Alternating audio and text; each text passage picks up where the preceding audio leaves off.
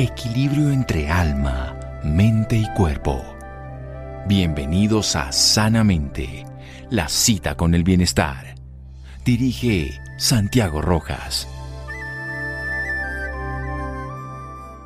Si nada nos salva de la muerte, al menos que el amor nos salve de la vida. Pablo Neruda.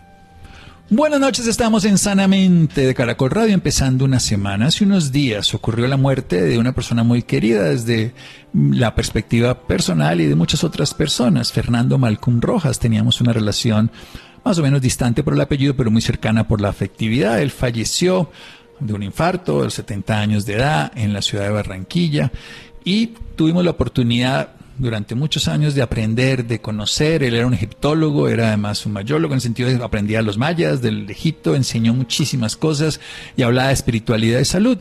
Quiero traer precisamente como homenaje a este gran ser un programa que hicimos ya en el 2003. Hicimos muchos programas, en alguna época nos quitó toda esa angustia de mucha gente de las profecías mayas, todas infundadas obviamente, y él como gran conocedor nos lo enseñó, nos habló muchas cosas de Egipto, de conciencia, de la importancia, de, por ejemplo, de la transformación del ser humano en el interior, en, él hacía unos talleres de espiritualidad en oscuridad para desarrollar DMT, en fin, vamos a escuchar este programa directamente de su voz. Vamos a hablar sobre un tema que compete hoy a la humanidad, la conexión entre la espiritualidad y la salud. En esta época moderna sabemos por todas las investigaciones de que ese aspecto interior puede sanar y que podemos ver la enfermedad con otros ojos, la misma realidad de una visión distinta. Para eso contamos con un personaje al que yo admiro profundamente, debo decirlo. Él es Fernando Malcum, él estudió arquitectura, la ejerció por siete años, pero luego se dedicó a unas investigaciones más profundas. Él es egiptólogo, también investigador de los mayas, ha hecho varios programas de televisión, ha hecho grandes descubrimientos, incluso avalados sobre cómo se hicieron las piedras eh, eh, de, los, um, de las pirámides de Egipto. Algo maravilloso, un colombiano ejemplar y que tiene esta visión y enseña sobre esta visión, espiritualidad y salud. Incluso va a tener unas conferencias que más adelante hablaremos sobre este tema. Fernando, buenas noches y gracias por estar aquí en Sanamente de Caracol Radio. Muy buenas noches, Santiago, y muy buenas noches a todos los radioescuchas. Bueno, ¿cómo podemos hacer esta conexión entre la espiritualidad y la salud? ¿Cómo la plantea Fernando? Bueno, la, la enfermedad no es una enemiga el ser humano se ha acostumbrado a ver a la enfermedad como una enemiga. El planteamiento es que es una correspondencia de aprendizaje. O sea, es una de las cuatro correspondencias de destino que tiene todo ser lugar, todo ser humano.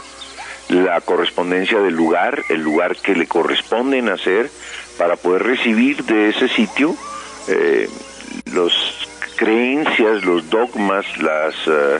Eh, el, bagaje cultural, religioso y social de ese lugar. Además, las relaciones es la segunda correspondencia de destino de todo ser humano. Las relaciones familiares, eh, las relaciones afectivas que se encuentra uno, novias, novios o qué. Sobre todo las relaciones de los padres y, las y, y los familiares cercanos que en la tierna infancia le implantan al ser humano el sistema de creencias y de ego con el que va a operar en la vida.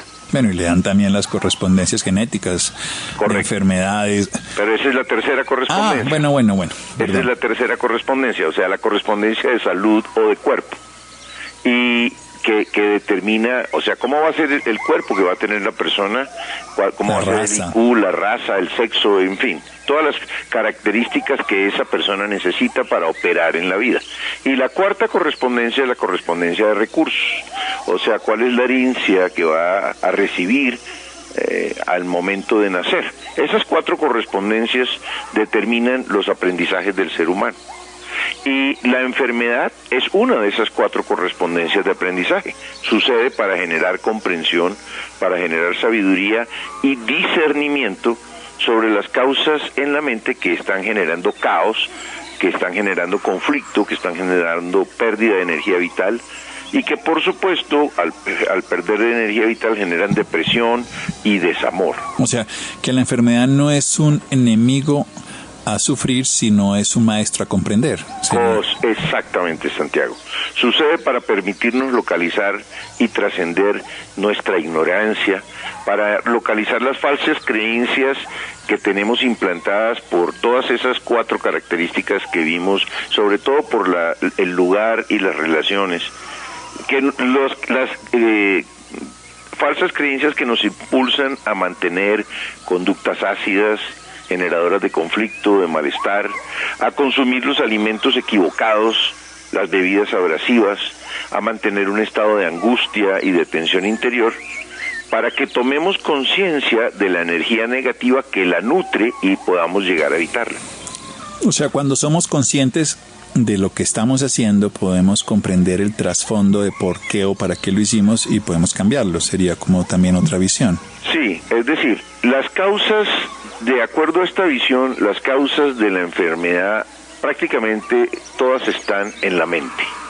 Eh, la mente tóxica, la mente enferma, la mente que llena de falsas creencias, de limitaciones, de prejuicios, de dogmas, genera una, una serie de conductas equivocadas y genera unos estados emocionales negativos, sentimientos de rencor, sentimientos negativos de rabia, vergüenza, culpa, miedo, apatía, eh, y que, que, generan un, un, una cantidad de sucesos, algunos bioquímicos por estrés, y otros eh, que inhiben la, la expresión de esos sentimientos negativos y hacen que la persona pierda los límites entre lo que es su ser, o lo que es su yo y lo que no es su yo, generando como consecuencia eh, eh, las llamadas enfermedades del sistema inmune. Seguimos en el homenaje póstumo a Fernando Malcum. En un momento continuamos aquí en Sanamente de Caracol Radio síganos escuchando por salud. Ya regresamos a Sanamente. Bienestar en Caracol Radio. Seguimos en Sanamente. Seguimos en Sanamente de Caracol Radio. Estamos honrando la memoria de Fernando Malcún Rojas en un programa que hicimos en el 2013 hablando sobre espiritualidad, hablando sobre ciencia, sobre salud y bienestar. La enfermedad no es un enemigo. Los seres humanos nacemos con correspondencias frente al lugar donde estamos, a las familias, a la salud del cuerpo y a los recursos. Todo es un aprendizaje y nosotros lo que nos lleva a la enfermedad es a poder comprender, a poder tener sabiduría y discernimiento. En ese orden de ideas, los seres humanos estamos ya codificados para estar enfermos de lo que tenemos siempre. No, es decir, depende del tipo de manejo. A ver, los seres humanos escogemos encarnar para encontrar cierto tipo de comprensión sobre dos cosas fundamentales. Bueno, o sea que esa es una concepción donde yo decido desde un estado de conciencia que no tengo claro en este momento de mi vida que voy a venir a la Tierra a hacer algo. Y ese algo incluye estas características de lugar, de familia, de salud y recursos. Correcto. Tú escoges esas características para que esas características te permitan encontrar las comprensiones que vienes a buscar. Esas comprensiones son de dos cosas, sobre el orden de la realidad y sobre la verdadera naturaleza del amor. Ah, bueno, eso me pareció muy bonito. El orden de la realidad, bueno, es lo que yo aprendo de los sucesos cotidianos, aprendo de conocimiento, de hipótesis, pero del amor, porque eso tiene que ver con el amor, tiene que ver con la curación y con la enfermedad. Por supuesto, eh, por eso es que la enfermedad es una de las herramientas que nos conducen a encontrar las conductas equivocadas que producen conflicto, desamor, rabia, rencor, deseos de venganza, etcétera. el, amor está basado esencialmente en la neutralidad.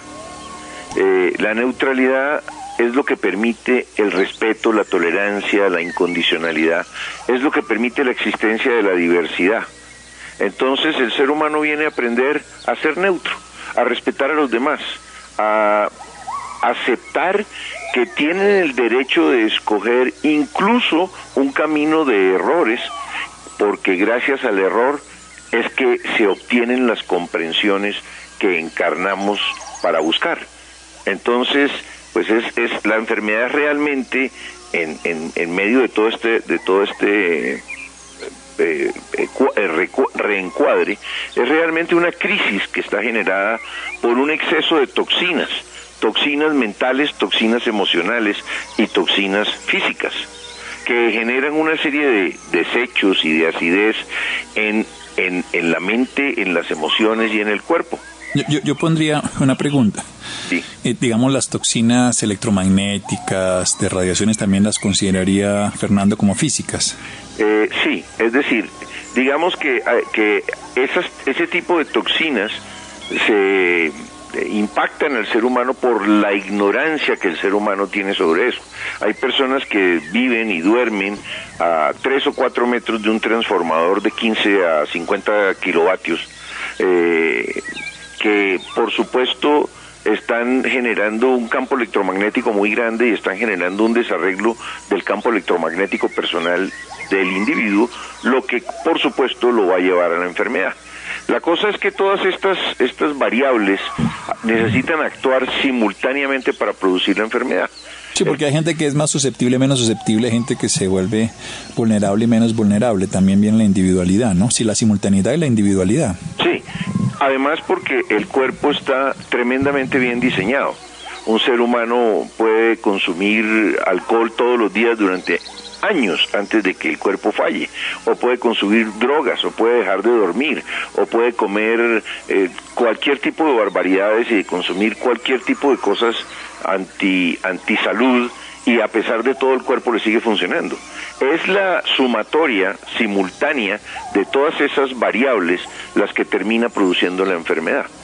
Entonces, eh, eh, digamos que esas toxinas que son que generan desechos y acidez en una zona del cuerpo, impide que le llegue oxígeno y nutrientes a las células que allí se encuentran, lo que termina produciendo los síntomas de la enfermedad, el dolor, el malestar y una señal que son realmente una señal de alarma del cuerpo y un pedido de primeros auxilios que envía el cuerpo para que la persona tome conciencia y cambie las causas eh, que están generando esos síntomas y esos, y esos problemas en el cuerpo. Entonces, la enfermedad no sucede por casualidad, sino por ignorancia, por abusar de comidas pesadas con aditivos o preservativos, por exposición continua a campos electromagnéticos tremendamente poderosos que van a desordenar las energías del cuerpo o sea que hay muchísimas variables, como te decía Santiago, somos creadores de salud o de enfermedad, porque el universo utiliza el contraste para ayudar a, que la mente del ser humano logre el discernimiento de qué es lo que le está produciendo la infelicidad utiliza la salud o la enfermedad como opuestos, la felicidad o la depresión, la abundancia o la escasez, la soledad o la buena compañía, ¿sí? Son eh, opuestos que utiliza basados en esas cuatro correspondencias de aprendizaje o de destino. Bueno, perfecto. Independientemente que la gente valide o no la teoría de la reencarnación o cualquiera de estas hipótesis eh, que usted maneja, Fernando, yo, yo quiero que los, los, oyentes se queden con alguna hipótesis concreta de qué hacer ante la enfermedad desde esta perspectiva, la espiritualidad y la salud, que sería lo competente en este momento. Mira, el propósito del universo es convertirnos a nosotros en creadores responsables de realidades perfectas, ¿sí? Para, por eso utiliza opuestos, para poder discernir. El objetivo es que el ser humano, en el momento que se enferma, examine y evalúe su conducta, evalúe lo que ingiere, evalúe el, lugar donde, donde vive, el tipo de relaciones que está manteniendo y haga una, una evaluación imparcial que le permita entender en dónde se está equivocando, en dónde está eh, ingiriendo comidas equivocadas, eh, en dónde está teniendo conflictos con las relaciones más importantes que tiene, en dónde está siendo falso consigo mismo y está reprimiendo los sentimientos negativos que expresa para permitir que los demás lo amen o lo aprueben o aprueben sus conductas. Entonces, hay, hay un proceso, primero que todo, de responsabilidad, de que uno es el responsable de la enfermedad, de que la enfermedad no está afuera, que la enfermedad la estoy generando yo desde mis pensamientos, desde mis emociones, desde mi perspectiva de la realidad, desde la, el sistema de creencias que tengo instalado en mi mente y desde la ese sistema de creencias distorsiona la percepción de la realidad que tiene un ser humano y produce, por supuesto, entonces conflicto, deterioro, enfermedad, pérdida de energía vital, depresión y somatización de enfermedad. Seguimos en este homenaje póstumo en la memoria y a la memoria de Fernando Malcum, investigador, egiptólogo, investigador de todo el proceso de la conciencia. Seguimos en un momento aquí en Sanamente de Caracol Radio. Síganos escuchando por salud. Ya regresamos a Sanamente. Bienestar en Caracol Radio. Seguimos en Sanamente. Seguimos en Sanamente escuchando a Fernando Malcum Rojas, un programa grabado en el 2003. Él falleció hace un par de semanas y quiero honrar su memoria porque su sabiduría, aunque no esté persiste y por eso está disponible aquí para los oyentes de Sanamente de Caracol Radio. Estábamos hablando de las correspondencias que tenemos los seres humanos que venimos a aprender en, en, la tierra, que tiene que ver con su lugar, con su familia, con su salud y con sus recursos que le da la naturaleza, que venimos a aprender, que venimos a tener entonces discernimiento y sabiduría. Y que esas enfermedades son crisis que tienen que ver con componentes tóxicos que pueden ser de nuestra mente, de nuestra emoción o de la naturaleza física. Y nosotros Venimos fundamentalmente a comprender el orden de la realidad y también venimos a comprender también este amor, este amor que es más neutro, ese respeto, de esa tolerancia, esa capacidad de aceptar las cosas. Fernando, ¿qué hacemos para mejorarnos desde su perspectiva, para que nosotros podamos sanar, para que creemos salud nuevamente? Mira, la, la enfermedad lo que busca es que la persona se vea a sí misma imparcialmente, que busque evaluar cómo ha vivido su vida el propósito no es llenarse de culpas, sino localizar falsas creencias y limitaciones mentales que han sido destructivas y dañinas para la salud. Entonces hay que enfocarse en, lo que realmente es importante en la vida, en la paz interior, en, en mantener una serie de relaciones familiares amorosas, buscar placeres simples que dan gozo, darle tiempo a los amigos para que llegue la paz y la felicidad realmente uno descubre muchas cosas del cuerpo cuando se enferma. Uno descubre que tiene cabeza cuando le duele. De otra manera la cabeza desaparece. Entonces hay que, hay que comenzar a mirar los sentimientos negativos y la desesperanza generada por esos dolores de cabeza o por esos malestares y abrir ventanas a la mente para que entre el viento que se, que se lleve las penas y que se lleve las tristezas y de esa manera pueda re encontrarse un equilibrio interior, un equilibrio, un equilibrio mental, una mente que pueda conectarse con el arriba para que pueda bajar del arriba las sincronicidades, las inspiraciones, las intuiciones, la ayuda que le genera a uno la posibilidad de ser creativo y de ser, eh, digamos, eh, amoroso con todas las personas que lo rodean, ¿no? Entonces, eh, ese es el propósito porque el propósito entonces es encontrar un equilibrio, que averiguar qué es lo que está rompiendo ese equilibrio, qué está rompiendo el equilibrio desde el punto de vista mental, cuáles son los pensamientos negativos que son habituales, eh, cuál eh, de, de eso mismo cómo está sucediendo a nivel de los sentimientos. Son predominantes los sentimientos negativos, tengo que comenzar a hacerles judo, o sea, a voltear 180 grados el sentimiento negativo, porque ese sentimiento negativo lo único que hace es llenar la mente de preocupación, de oscuridad, de miedos, de negatividad. ¿Sí? Y dejar de estar trayendo el pasado al presente para no estar mirando al pasado. El pasado ya pasó. Lo que hay, los errores cometidos hay que hay que eh, observarlos, comprometernos con nosotros mismos a que no vamos a volver a cometerlos, eh, a decirnos a nosotros mismos la próxima vez lo haré mejor. Y ahí paró el cuento, no hay que estarlos trayendo permanentemente a la mente a destruir nuestra energía vital. De manera que e inclusive lo que hay que hacer es agradecer esos errores cometidos porque gracias a ellos es que nosotros aprendemos y nuestra conciencia evoluciona. Eso con relación al pasado. Con relación al futuro, lo que hay que hacer es evitar los miedos. O sea, el, el, miedo es un componente del futuro. Si la mente regresa al presente, el miedo desaparece. Y el miedo es es, es una manera inconsciente de crear un futuro que realmente la persona no quiere vivir. Entonces, si, si está permanentemente mirando al futuro desde la oscuridad, la depresión, la negatividad, la rabia, la culpa, el miedo, pues el tipo de de realidad que va a manifestar no es precisamente la que quiere vivir. Y cuando esa realidad que ha creado de manera inconsciente se manifiesta, entonces la persona se convierte en víctima, porque dice, yo no fui el que creé esta realidad, alguien tiene la culpa de mi sufrimiento. Y en ese momento señala a un culpable y hace dos cosas terribles. La primera es que se llena de rabia, rencor y deseos de venganza, con lo que deprime aún más su estado y la segunda es que le entrega su poder creativo, el poder de manifestación en la realidad a esa persona a la que comienza a odiar, comienza a tomarse un veneno él para matar a esa persona. Entonces es, es, es un estado en el que el ser humano se convence a sí mismo de que no tiene ningún poder, usa su poder para convencerse a sí mismo de que no tiene ningún poder y se mete en una camisa de fuerza que le impide salir del estado en el que se encuentra. Entonces el universo la única manera que puede ayudarlo es enviándole un evento destino, una situación que destruya al ego en un momento, que cambie por completo su realidad y que le permita reconstruirse interiormente, que le permita volver a, a, mirar la vida desde otro punto de vista, permitir que llegue información de sabiduría a su mente que pueda alterar por completo la realidad que vivía.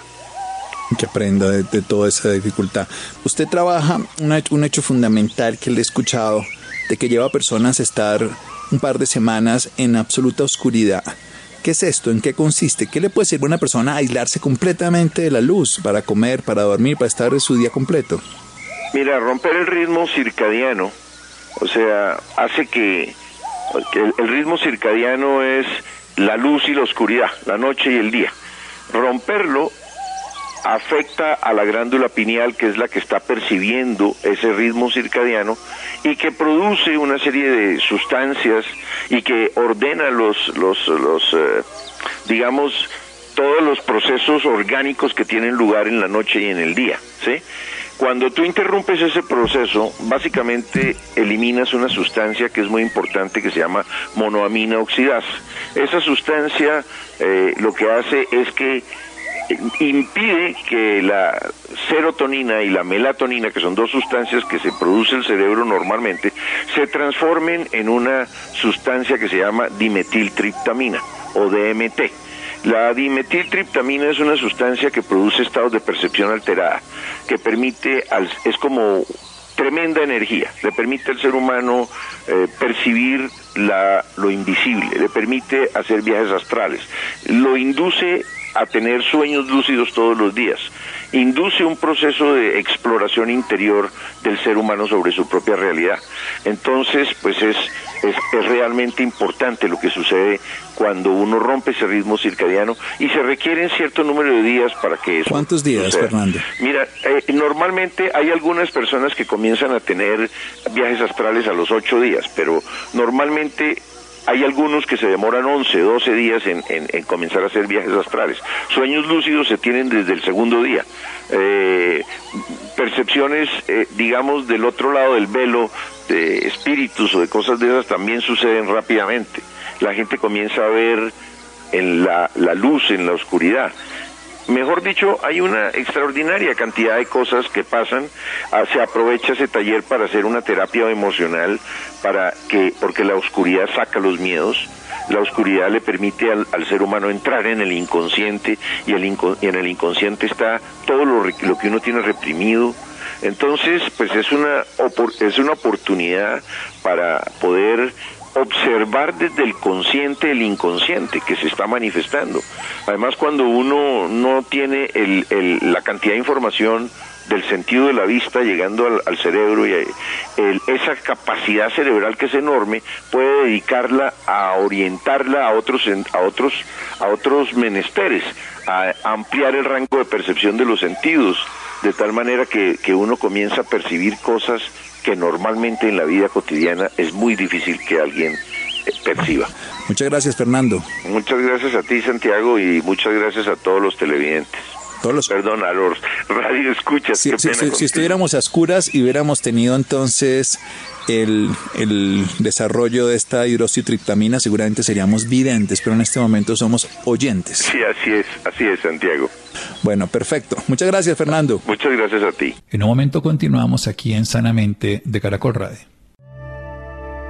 Síganos escuchando por salud. Ya regresamos a Sanamente. Bienestar en Caracol Radio. Seguimos en Sanamente. Seguimos en Sanamente y el turno ahora es para hablar contra la lucha contra el VIH. ¿Cuáles son las nuevas pruebas, o mejor, autopruebas, que se conocen para la detección y el diagnóstico temprano de esta condición? Por eso hemos decidido invitar al doctor Carlos Álvarez. Él es un epidemiólogo, vicepresidente de la Clínica Colsanitas y miembro de la Asociación Colombiana de Infectología. Además, en abril fue nombrado por la Organización Mundial de la Salud como coordinador nacional de estudios sobre el COVID-19 en Colombia. Doctor Carlos Álvarez, muchísimas gracias por estar con nosotros en Sanamente. Muy buenas noches, eh, un placer estar aquí con ustedes eh, hoy y eh, saludo a los oyentes de Sanamente. Doctor, antes de entrar a hablar sobre estas autopruebas, ¿por qué no hablamos un poco de cómo podemos definir el VIH? ¿Cómo quienes aún no saben un poco sobre esta condición, cómo podemos definirlo? Pues bueno, es un buen punto porque ahora que hablamos de epidemias, estamos eh, hablando todos los días ahora en estos días de la viruela simiana y hace poco tiempo de la viruela de, la, epidemia de la COVID-19, pues recordemos que esta también es una epidemia que empezó en 1980, en la década de los 80 del siglo pasado, es decir, ya tenemos más de 40 años y, eh, y ha afectado a muchas personas en el mundo eh, causando mucho sufrimiento y muerte, ¿no? Y todavía no lo hemos podido contener. Es una epidemia que a veces, como no se habla de ella, pareciera que ya se, ya se acabó, pero desafortunadamente no es así. Ha habido mejoras en la tecnología para lograr una mejor diagnóstico y tratamientos, pero desafortunadamente todavía hoy, después de 40 años de su aparición, todavía no tenemos una cura para esta infección. Doctor, pero lo cierto es que lo que vivíamos en los 80 o lo que se vivió en los 80 no es lo mismo que se vive hoy día, ¿no? Hoy día las personas que viven con VIH, eh, con un estado serológico como indetectable, pueden tener una vida y una muy buena calidad de vida además. ¿Qué tan importante para que eso sea así es conocer el estado serológico? ¿Qué tan importante es que todas las personas en el país se realicen constantemente las pruebas de VIH? Pues mire, es supremamente importante porque efectivamente, como usted lo plantea, eh, lo que ha cambiado de lo que empezamos a ver eh, en la década de los 80 ahora es que eh, pues tenemos ahora, conocemos la enfermedad, sabemos cómo, cómo tratar las complicaciones que se producen a partir de ella. Recordemos que este virus lo que hace es bajar las defensas de las personas y hace que poco a poco van perdiendo esa capacidad de defenderse contra otras enfermedades infecciosas. Eso se llama síndrome inmunodeficiente adquirida, porque lo que se hace es que se adquiere esa, eh, esa pérdida de la de mejor, se, se, pierde esa, esa capacidad para defendernos y lo que hace es que las personas a medida que avanza la enfermedad pueden tener eh, riesgo de infectarse de otras cosas e incluso otra función que se nos olvida que hace el sistema de defensa es protegernos de las células cancerígenas y por esto estas personas eh, que conviven con VIH también pueden tener riesgo aumentado de tener enfermedades de tipo neoplásica, es decir, de algunos tipos de cáncer. Y lo que ha cambiado justamente es que a medida que tenemos ha pasado el tiempo hemos conocido mejor mejores tratamientos. Recordemos que cuando empezó los tratamientos para el VIH eran medicamentos que tenían muchos efectos secundarios, eran muchas tabletas, ahora tenemos eh, opciones de tomar una tableta al día, por ejemplo, e incluso una, una inyección una vez al mes o, o cada dos meses. Pero para poder tener acceso a esos medicamentos eh, y poder eh, tener una, una vida como usted lo plantea, que además es así completamente, de acuerdo con usted, en que las personas tienen una vida normal, eh, se siguen su vida sin ninguna complicación, siempre y cuando pues estén diagnosticados y estén tratados adecuadamente. Doctor, ¿hay algún tiempo específico? ¿Cada cuánto deberíamos hacernos las pruebas? Es una muy, buena pregunta porque eh, eh, diríamos que la, la infección por, por este virus no es no es que aparezca al azar, no, no aparece en el, no, no se contagia uno por el aire como el caso del, del virus del SARS-CoV-2, el causante de la COVID-19, sino es un virus que generalmente se transmite por vía sexual, por contacto sexual y por eh, contactos con secreciones que contengan sangre y, con, y secreciones sexuales. entonces hace que la manera como uno se contagia, pues como acabo de decir, y por eso la posibilidad o la manera que uno se debe hacer pruebas depende mucho de su comportamiento sexual, dependiendo de sus conductas sexuales, algunas de más o de menos riesgo para contagiarse, pues debería hacerse con más o con menos frecuencia. Entonces, casi que diría, a veces se estigmatizó al comienzo de la epidemia algunos grupos poblacionales, pero en realidad las personas que tenemos vida sexual activa, pues deberíamos hacer pruebas de VIH. Eh, las pruebas de VIH porque justamente el principal factor de riesgo en Colombia y en el mundo en este momento es tener una vida sexual activa. Doctor, yo quiero que ya empecemos a hablar sobre las autopruebas. ¿Qué son las autopruebas y cómo quizás estas pueden ayudar en la detención o quizás también un diagnóstico temprano para que sea eh, las personas vivan en ese estado de indetectable, intransmitible, mucho más pronto, ¿no? Sí, yo creo que aquí es un punto importante tener presente que en Colombia todavía eh, hay muchas personas que pueden estar eh, contagiadas o, tener, convivir con el virus del VIH y no saberlo siquiera. Más o menos los datos del país, estamos hablando que al menos unas 60 mil personas pueden saber, pueden estar con el virus y no saberlo.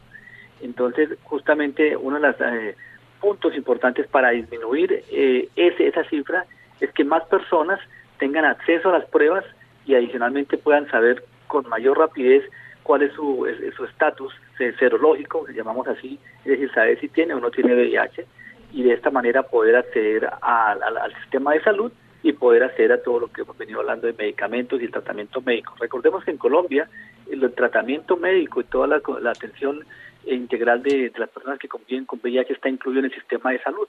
Entonces, casi que para hacer lo que necesitamos es saber si realmente eh, tenemos o no tenemos VIH. Eh, Doctor, pero específicamente hablando de estas autopruebas, ¿significa que va a haber de alguna forma un elemento que yo pudiese comprar en una farmacia, en un lugar que vendan, eh, bueno, todo este tipo de medicamentos o temas farmacéuticos? Yo voy a poder comprar una prueba y así como quizás algunas mujeres se hacen pruebas de embarazos caseras, yo podría hacerme una prueba o un test para saber eh, si tengo el virus del VIH de manera casera, o sea, podría yo mismo hacer esta, eh, esta prueba, esta comprobación? Sí, esa es justamente una de las, de las novedades que ya han eh, empezado a, aparecer en el mundo y que en Colombia desde el año pasado se empieza a recomendar por, expertos eh, para el manejo de VIH y es que eh, el hecho de tener una prueba en el cual yo mismo me haga la prueba o, no necesariamente tenga que ir a un hospital o a una clínica para hacerme la prueba o solicitársela a un médico, pues es, hace que sea mucho más fácil el acceso a esa posibilidad de diagnóstico. Entonces, cuando hablamos de las autopruebas no es otra cosa que lo que usted acaba de comentar, que ya hay pruebas de extremadamente buena calidad, que, ¿qué quiero decir con esto? Que cuando la persona se hace la prueba y sale positiva es porque es positiva y si sale negativa porque es negativa. Y a eso me refiero con la, calidad de las pruebas y son pruebas que se las pueden se pueden hacer eh, las personas en el territorio colombiano y creo que es un gran avance para el diagnóstico eh, y precoz de las personas que, que quieran hacerse la prueba, porque como usted lo planteaba y también yo también, eh, pues es importante que, que cuando tenga alguien una duda o, quiera saber, pues se puede hacer la prueba sin tener eh, ningún tipo de, limitaciones o dificultades para podérsela hacer. Que quizás esto pueda ayudar un poco a quitar ese estigma que hay en algunos centros de salud cuando uno va a hacerse estas pruebas de VIH, ¿no? Que aún quizás está rodeada esta condición aún de un montón de, de paradigmas o estigmas, incluso en los mismos centros de salud. Entonces quizás quitamos eso, ¿no? Esa confidencialidad que se necesita muchas veces para quienes viven con el VIH. Sí, de acuerdo completamente. Creo que es uno de los daños que ha tenido y dificultades que ha tenido la, la, la, infección por VIH, a diferencia de otras condiciones clínicas, eh, ha sido estigmatizada por mucho tiempo y eso hace que no solo en los, en los servicios de salud, sino en la, en la misma sociedad, hace que se dificulte que una persona eh, tenga acceso y pueda convivir eh, normalmente como debe serlo y además que se pueda hacer como ya hemos comentado. Entonces yo sí creo que este tipo de pruebas facilitan eh, poder, poderse hacer de una forma confidencial y que cada cual eh, pueda tener e-, ese acceso de manera fácil, eh, sencilla y poder conocer su estatus y ya tomar decisiones acorde a la atención en salud, que obviamente lo importante es que una vez sepa su diagnóstico, pues rápidamente pueda acceder al sistema de salud para poder tener la asesoría y el tratamiento correcto. Basta decir, doctor, que las EPS, ¿no? Su EPS tiene que cubrir todo el tratamiento del VIH, o sea que tan pronto usted conozca su estado serológico, inmediatamente debe empezar tratamiento con su EPS.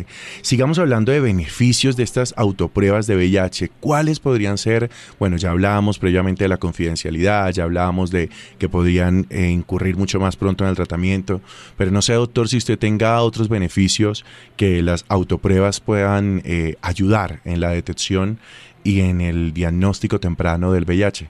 Yo creo que la rapidez, ¿no? Estas, estas pruebas diagnósticas son pruebas también que se hacen eh, de manera rápida, es decir, rápidamente la persona puede tener eh, el resultado, en el, cabo de unos eh, minutos puede tener el resultado de, su, de, su prueba, saber cómo está, como, como yo lo, usted lo, lo, dijo muy bien y es muy parecido a lo que uno vemos actualmente con las pruebas de embarazo.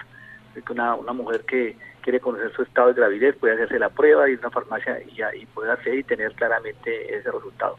Aquí inicialmente pues también se va a hacer a través de eh, todo lo que llamamos técnicamente algunas eh, organizaciones de base comunitaria que también pueden tener eh, la posibilidad de hacer las pruebas. No se requiere en este momento para hacer pruebas pues tener ser un, profesional de salud, sino personas que son previamente capacitadas también que lo pueden ofrecer estas pruebas y claramente cuando una persona eh, se hace la se hace la, autoprueba, después habrá pruebas confirmatorias, eh, como está reglamentado en el sistema de salud, pero eso es un tema ya eh, técnico que no tiene ninguna importancia para la persona cuando se hace la prueba inicialmente, sino que definitivamente pues es la manera como se accede al sistema de salud. Eso creo que es una ventaja importante, la rapidez y la facilidad de hacerse la prueba en el momento que la persona lo considere. Doctor, usted en medio de esta conversación hablaba de que hay más de 60 mil personas que viven o conviven con VIH y no conocen su estado serológico. Yo quiero que por esta última intervención suya sea conversando sobre la importancia de que hablemos con nuestras parejas sexuales, con nuestra familia, que hablemos sobre este tema para ver si de una vez por todas quitamos todos esos estigmas que rodean al VIH, ¿Qué tan importante es hablar de estos temas en el hogar, eh, con la familia, con la pareja? Yo, creo que es un tema supremamente importante y de responsabilidad, porque en realidad eh, sabemos que es una forma de transmisión de un virus que en este momento pues tiene una condición clínica que tiene tratamiento, que las personas pueden eh, seguir de su vida eh, lo más cercano a, lo que a lo que considere, porque realmente los tratamientos son bastante efectivos, son bastante fáciles de tomar, es una condición eh, crónica, ya realmente ya el VIH no es una condición mortal como era en una época, eh, pero la, diferencia grande entre tener complicaciones o no asociadas al VIH es el diagnóstico temprano eh, y tratamiento oportuno. Cuando no cuando no hacemos un tratamiento, no le tenemos el mito de no hacernos pruebas para saber si tenemos alguna u otra infección. Y aquí hago el llamado que las enfermedades de transmisión sexual siguen ahí y es una responsabilidad pues eh, conocerlas y, tratarlas porque la mayoría tienen tratamiento, no solamente el VIH, sino también la sífilis, que también hemos visto un incremento importante, la hepatitis B, la hepatitis C eh, y otras enfermedades de transmisión sexual, en el cual es muy fácil hacer el diagnóstico y poder hablar con, con una, pareja eh, que, que va a tener relaciones sexuales y plantearse ese, esa posibilidad de riesgo y, y, protegerse eh, inicialmente y hacerse las pruebas. Básicamente creo que es algo de la lo que debería ser algo común en la conversación de una relación de pareja. Así es, doctor Carlos. Bueno, muchísimas gracias por estar con nosotros en Sanamente. No, mucho gusto, un placer estar con ustedes. Feliz noche, doctor Carlos, que descanse. Bueno, que esté muy bien, hasta luego. Bueno, Isidro, muchas gracias. Gracias a Mario, a Ricardo Bedoya. Quédense con una voz en el camino con Ley Martín. Caracol piensa en ti. Buenas noches.